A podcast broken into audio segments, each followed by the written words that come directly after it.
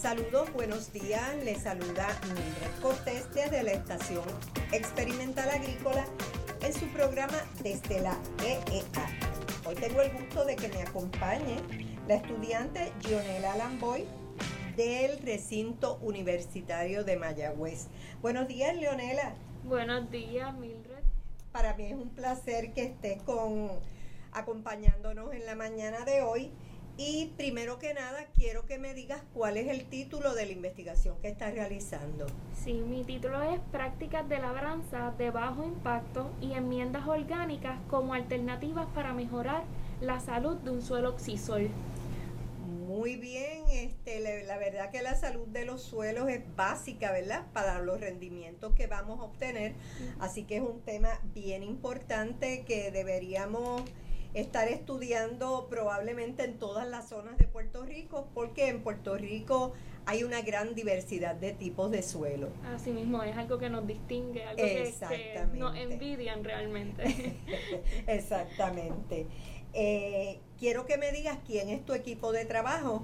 Sí, eh, este, en el comité eh, de profesores tengo al doctor Dumas, tengo al doctor Chong y al doctor Rivera Goico. Muy bien, un equipo todos del recinto universitario de Mayagüez, excelentes compañeros todos. Y dime, ¿cuáles son los objetivos de este estudio y qué hiciste? Ok, el objetivo es mejorar la salud de un suelo oxisol, ¿verdad? los oxisoles son suelos altamente meteorizados, ellos son suelos con una alta acidez, presentan baja fertilidad, eh, son susceptibles a compactación. O sea, son eh, suelos difíciles. Sí, son suelos difíciles que, se resisten también a cambios.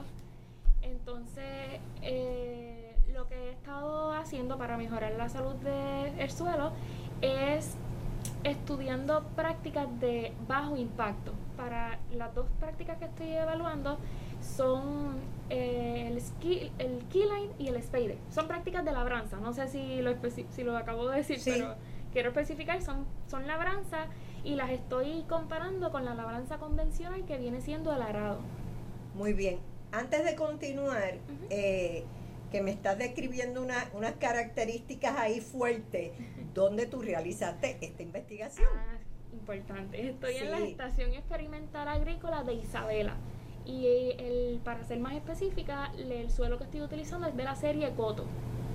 Porque en esa estación, si mal ¿verdad? no recuerdo, son tres eh, tres series de suelos que se encuentran allí. Sí, exacto, lo que abona a lo que dijimos al inicio, que hay una gran diversidad y por lo tanto es importante la evaluación en la medida que se pueda particularizada de estos tipos de suelos con el propósito de mejorar su salud. Bien, ¿qué fue lo que hiciste? Ok, pues luego de que el, ¿verdad? pasé el tratamiento de labranza, entonces yo estuve sembrando tres ciclos de cobertora. ¿Y qué cobertoras utilizaste? Eh, es una combinación de tres cobertoras. Es el, rábano, el arado y la mostaza. Eh, se sembraron en combinación porque usualmente nosotros vemos que siembran monocultivo. Siembran o crotalaria, o siembran mostaza, o siembran... Pero no eh, combinado. Pero lo combinamos, ajá, porque pues por lo menos con la esperanza, ¿verdad?, de obtener más beneficios, porque entonces la crotalaria la, la, eligen porque fija nitrógeno, porque tenemos mayor cantidad de nitrógeno. La mostaza, vamos a decir que es supresora de patógenos del suelo. Eh, el rábano se distingue porque ayuda a la compactación del suelo, a la infiltración, porque es una raíz que, que este, tiene mayor grosor y penetra más, más profundo. Así que cada cuando nosotros unimos todos estos beneficios, pues se esperan obtener este mayores mayores rendimientos porque estamos pues, brindándole más valga la redundancia, más beneficios al cultivo. Claro, y ese es el propósito de nosotros, que tengamos un mayor rendimiento, porque cuando uno habla de tener mayor rendimiento, podemos esperar que tú no necesites tanta mano de, mano de obra Y si tienes unas extensiones amplias al momento de cosechar, vas a tener un, un mayor ingreso porque vas a tener un mayor rendimiento. Así que todo, todo está atado, por eso la importancia de estos estudios de salud de suelo y como nosotros podemos ser más eficientes en la producción de alimentos y lo hemos visto en programas anteriores que hemos hecho, ¿verdad? Con compañeras que han estado haciendo su investigación en diferentes sectores de la isla. Así mismo, y es importante también para los agricultores porque usualmente estas prácticas que se están utilizando ahora, las prácticas de conserva de las prácticas convencionales que nosotros este eh, pues estamos familiarizados se han hecho porque queremos rendimientos a corto plazo. Pero nosotros nos estamos enfrentando a problemas como es el cambio climático. O sea, tenemos variaciones en el clima. Sí, ya lo estamos experimentando. Altas temperaturas, estamos experimentando lluvias torrenciales o estamos entonces experimentando sequía. Así que el agricultor lo tiene que ver a largo plazo, tiene que cambiar su, su, sus prácticas, unas prácticas que mejoren la salud del suelo para cuando vengan todos estos problemas, cuando venga un problema de sequía, él pueda subsistir un poco más, sea resiliente. Así que sí, por eso fue verdad que ustedes hicieron estos experimentos en suelos que tenían un uso de labranza convencional. ¿Qué es la labranza convencional? ¿A qué ustedes se refieren? Bueno, pues la labranza convencional, voy a hablar, ¿verdad?, de, los problemas que trae. Usualmente nosotros decimos eh, prácticas convencionales y estamos hablando de arado, estamos hablando de implementos que, que, que alteran las capas del suelo. Y eso es un problema. Nosotros cambiamos la estructura del suelo y hacemos que el suelo sea más susceptible a erosión. Este, estamos em, eh, perjudicando la, la microflora y la microfauna del, del, suelo. los microorganismos, que son susceptibles a todos estos tipos de, de manejo.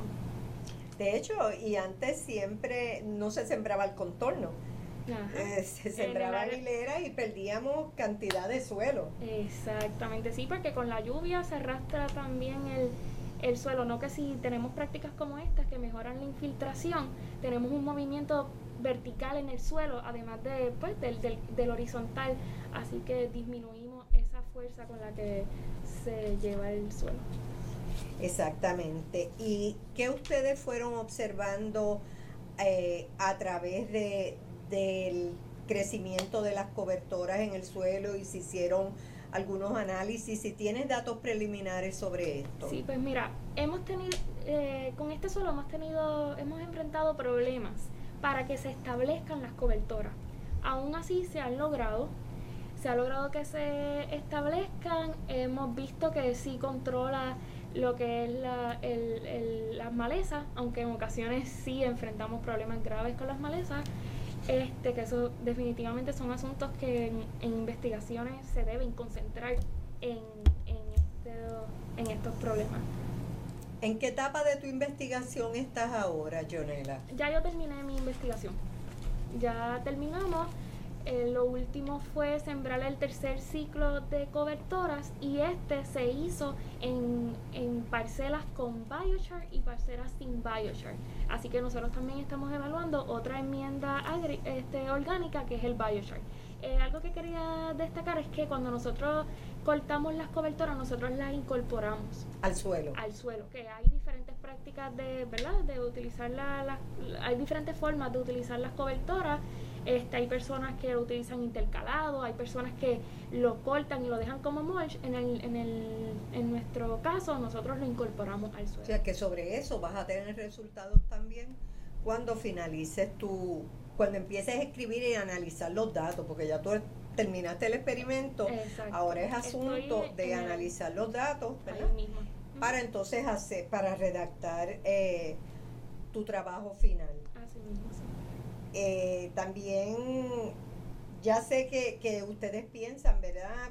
Por lo que han visto, que es necesario cambiar las prácticas que, cambian totalmente las capas del suelo.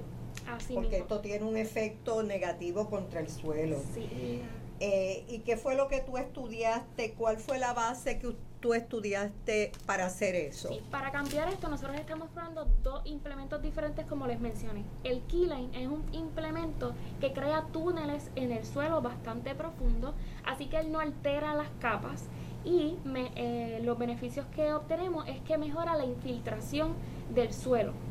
Entonces, aquí voy a hacer, voy a unir lo de las cobertoras que estábamos hablando, porque nosotros sembramos las el rámano que les mencioné, que es una raíz que, que es más gruesa y más profunda, más profunda, lo sembramos en esos mismos túneles. ¿Para qué? Para que se mantuvieran abiertos y también porque el keyline permite que al, infiltrarse agua y nutrientes se conservan en el subsuelo. Así se queda la humedad ahí, retiene la humedad. Así que nosotros y los nutrientes, así que nosotros necesitamos una planta que tenga una raíz profunda para que ocurra el ciclaje de nutrientes y cuando nosotros cortamos volvemos e incorporamos esos nutrientes en la parte superficial del suelo que es donde pues, nosotros eh, donde la el cultivo que nosotros vayamos a tener lo va a absorber. ¿Y qué es el spader? Entonces el spader viene siendo el segundo implemento que estamos este, evaluando. El spader no lo que hace es airear el suelo, no voltea las capas, sino que, que como que hace movimientos hacia atrás. Así que no vemos ese efecto de volteo. Sí, lo levanta y lo vuelve y lo deja caer. no lo, no lo, no eh, lo, no lo trastoca del sitio donde estaba. Sí. Y se supone que esto es beneficioso sí, para el suelo. Claro, sí. Todo esto va a estar analizado en tu trabajo final. Sí, estará, va a estar como interacciones. Estas son prácticas este, que, se, este, que se hicieron en conjunto. Eh, las parcelas tanto tienen un, un tratamiento de keyline como tiene, o perdóname, de labranza, como tiene los tratamientos de cobertura y de bioshare. Perfecto. Y el Bioshare. Eh, ¿Cuál fue el propósito de utilizar el Bioshare en la siembra? Ok, el Bioshare se utiliza para secuestrar carbono. Yo creo que esto es lo que cuando se habla de Bioshare las personas se enfocan. Nosotros queremos aumentar este, eh, o sea, el Bioshare la, brinda este beneficio porque es un material recalcitrante es un material que se queda más tiempo en el suelo. Así que esto nos ayuda a, lo del cambio climático porque ese carbono al quedarse en el suelo no se va a la atmósfera, no aumenta las concentraciones de dióxido de carbono y por lo tanto pues ayudamos a lo que es el calentamiento global. ¿Por qué lo queremos incorporar también al suelo en cuestión de beneficios a la salud del suelo? Porque el, este es un material que tiene alta porosidad Así que nos eh, ayuda a la estructura del suelo, aumenta la porosidad del suelo y por lo tanto tenemos mayor infiltración y retención de agua y también nos ayuda a lo que es el hábitat de los microorganismos. Me parece, me parece bien interesante lo que va a salir de ahí porque según lo que me estás hablando va a impactar el suelo, el medio ambiente y el uso más eficiente del agua. Claro, sí que es el objetivo. lo correcto, ¿verdad? Sí, que es el objetivo de tu, de tu mejorar la salud de tu suelo. Eso, esos son los beneficios de tu mejorar la salud del suelo. Tú tienes mayor cantidad de agua en el suelo, tú tienes mayor cantidad de nutrientes en el suelo eh, y microorganismos que son los que median muchos de los procesos que ocurren ahí y por lo tanto, pues entonces vas a tener mejores rendimientos eh, a la hora de, de cosechar. Ah, bueno, pues me parece bien interesante estos trabajos, ¿verdad? Y como hemos visto en trabajos anteriores y vamos a ver en trabajos eh, posteriores a este que tú estás presentando, que como tenemos a un mismo investigador trabajando con estos temas, vamos a poder medir la importancia del trabajo de ustedes en diferentes localidades, diferentes tipos de suelos y combinado con diferentes tipos de cobertoras. Así que yo creo que al final vamos a tener un gran mapa de qué es lo que nos conviene hacer tomando en consideración los tipos de suelo. Así que me parece bien importante el trabajo tuyo y de otros compañeros para el sector agrícola de Puerto Rico. Y es bien importante, ¿verdad?, recalcar que yo te felicito a ti, a, a tus mentores, al igual que a los otros compañeros, porque están haciendo una no es meramente un trabajo de un trabajo para conseguir un grado es un trabajo que aporta, apoya al sector agrícola del país.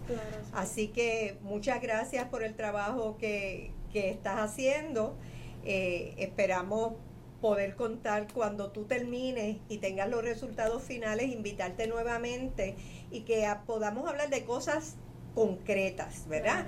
Porque ya yo sé que tú terminaste tu investigación, lo que necesitamos es ver cuáles son esos resultados ya aplicados a, al trabajo. Así que felicitaciones. Gracias y gracias por prestarnos esta plataforma para divulgar información tan importante. Sí, siempre es un gusto para mí. Eh, tenerlos a ustedes aquí, tener estos invitados que siempre aportan al sector agrícola de Puerto Rico, al medio ambiente, conservación de los recursos naturales. Nosotros hemos tratado de hacer una plataforma que atienda, ¿verdad? Todo lo que tiene que ver con calidad de vida de nuestro país.